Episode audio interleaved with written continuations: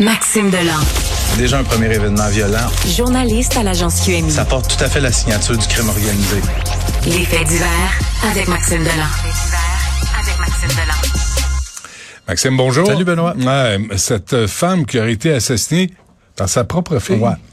Ça se passe hier après-midi. C'est dans un logement de la rue de Liège, dans le quartier Parc Extension.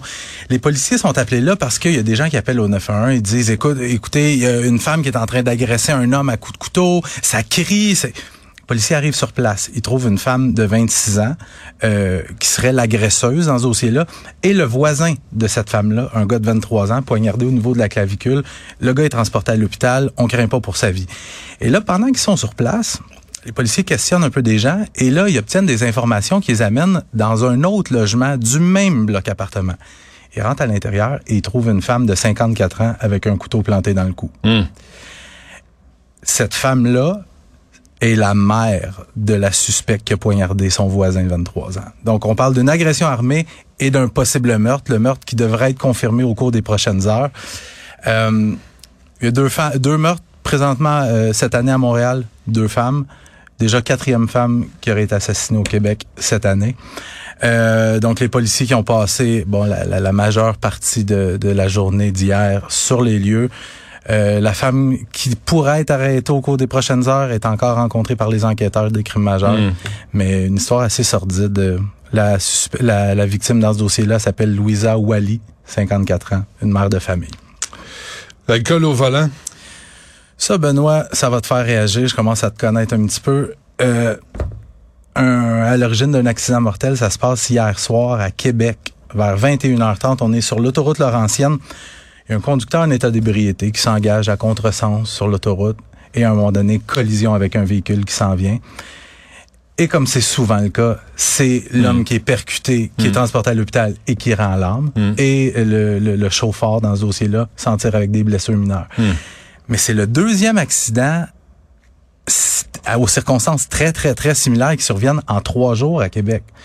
Dans la nuit de vendredi, un autre accident, c'est quasiment un copier-coller. C'est sur l'autoroute Robert Bourassa, vers 2 heures du matin, un gars vraisemblablement éméché qui prend l'autoroute à sens inverse et qui heurte la, la voiture d'un homme avec sa conjointe. Il y en a un, le conducteur est mort et la conductrice, elle a subi des graves blessures. Ouais. Euh, deux fois en trois jours. Et là, je fais des recherches un petit peu, je me dis... Comme les, les campagnes marchent plus, là, euh, qu'est-ce qui arrive, là? je On sais pas, prend- mais à contresens sur En l'autoroute. plus, il faut tu sois chaud, quelque chose de rare. Ouais.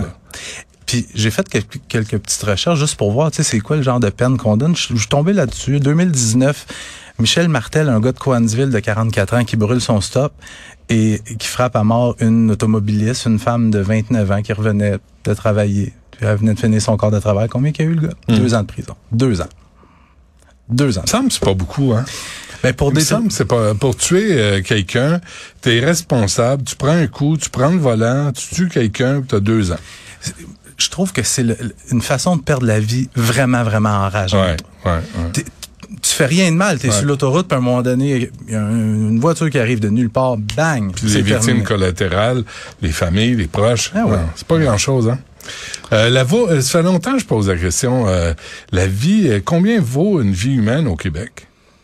faudrait peut-être euh, avoir des vrais chiffres. Ça dépend des facteurs atténuants. Ça dépend des facteurs, c'est- ça, des circonstances. À Saint-Constant, ben, juste peut-être revenir là-dessus. Combien, combien vaut la vie humaine? Tu sais, il y a des crimes violents où il y a quelqu'un qui tue une autre personne, il y a une intention criminelle. Il y a des fois, c'est de la grosse négligence criminelle, comme on vient de voir Ouais. sur l'autoroute à Québec. Mais il y a d'autres fois, je- j'en parlais récemment, Vincent Lacroix, là, tu sais, qui a fraudé 9200 personnes. Mm. Ou aux États-Unis, Ber- Bernie Madoff. Il y a des gens qui se sont suicidés à cause de ça. Et combien vaut la vie? C'est le type de crime, un crime financier comme ça, qui coûte des vies aussi. C'est pas un crime violent en tant que tel aux, aux yeux de la loi, hmm. mais c'est violent des années plus tard parce qu'il y a plein de gens qui se sont suicidés mais il y a de tellement de, de scénarios possibles, puis de circonstances atténuantes, tu- c'est une question bien simple auquel, à laquelle j'ai pas de réponse. Combien au Québec vaut la vie humaine? Je sais pas s'il y a grand monde qui va être capable de te répondre On à va ça. travailler là-dessus. Oui. Euh, des coups, euh, des coups de feu tirés à Saint-Constant. Ouais, 21h30 hier soir, en plein quartier résidentiel. On voit ça souvent à Montréal, Laval, Longueuil, des fois. Saint-Constant. À Saint-Constant, c'est Ouais, quand même assez particulier. Ouais, ouais. Écoute, pas de blessés, pas de suspect. La police est très avare de commentaires, mais j'ai fait quand même quelques appels.